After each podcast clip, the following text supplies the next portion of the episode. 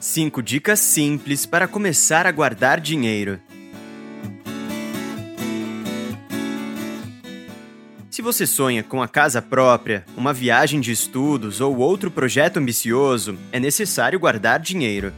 As reservas financeiras vão garantir estabilidade para projetar seu futuro com segurança. Assim, fica fácil transformar um desejo em realidade. Passo a passo, comece a guardar dinheiro hoje mesmo. Mas como começar uma poupança se há tantas contas a pagar durante o mês? Pois acredite, a tarefa de juntar as economias pode ser mais simples do que muita gente imagina. Confira o passo a passo. Número 1. Defina seu objetivo. Antes de realizar uma atividade, você deve saber por que está fazendo aquilo. Talvez a dica pareça óbvia para algumas pessoas, mas se aplica perfeitamente à reserva financeira. No caso, qual é o objetivo de guardar dinheiro? Seria para comprar equipamentos de trabalho? Ou para reformar a cozinha? Pagar a faculdade da filha? Quem sabe?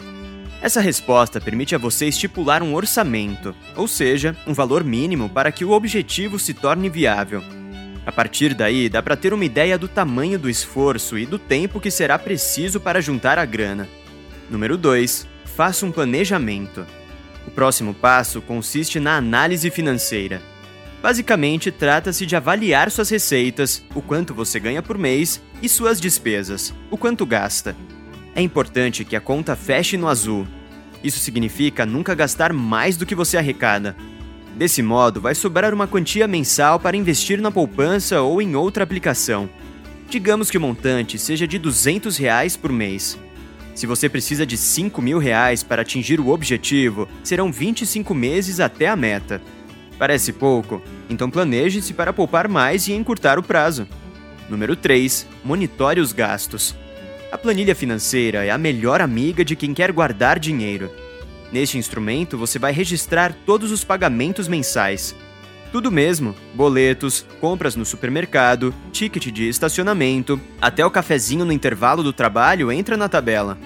A intenção aqui é encontrar maneiras de economizar, por exemplo, se a conta de energia está alta demais, será que não há um meio de reduzir o consumo? Apagar as luzes e tirar os eletrônicos da tomada quando não estiverem em uso são atitudes eficazes. Lembre-se, qualquer centavo a menos nas despesas é um dinheirinho a mais no seu bolso. Número 4. Crie um compromisso financeiro. Uma boa estratégia para adquirir o hábito de guardar dinheiro é tratar a reserva como um compromisso obrigatório. Faça de conta que essa quantia corresponde ao pagamento do serviço de internet ou de um empréstimo com juros altíssimos. Dica: separe a grana no início do mês, tão logo você receba seu salário. É para não correr o risco de gastá-la com bobagens. Outro ponto importante diz respeito ao tipo de aplicação financeira escolhida.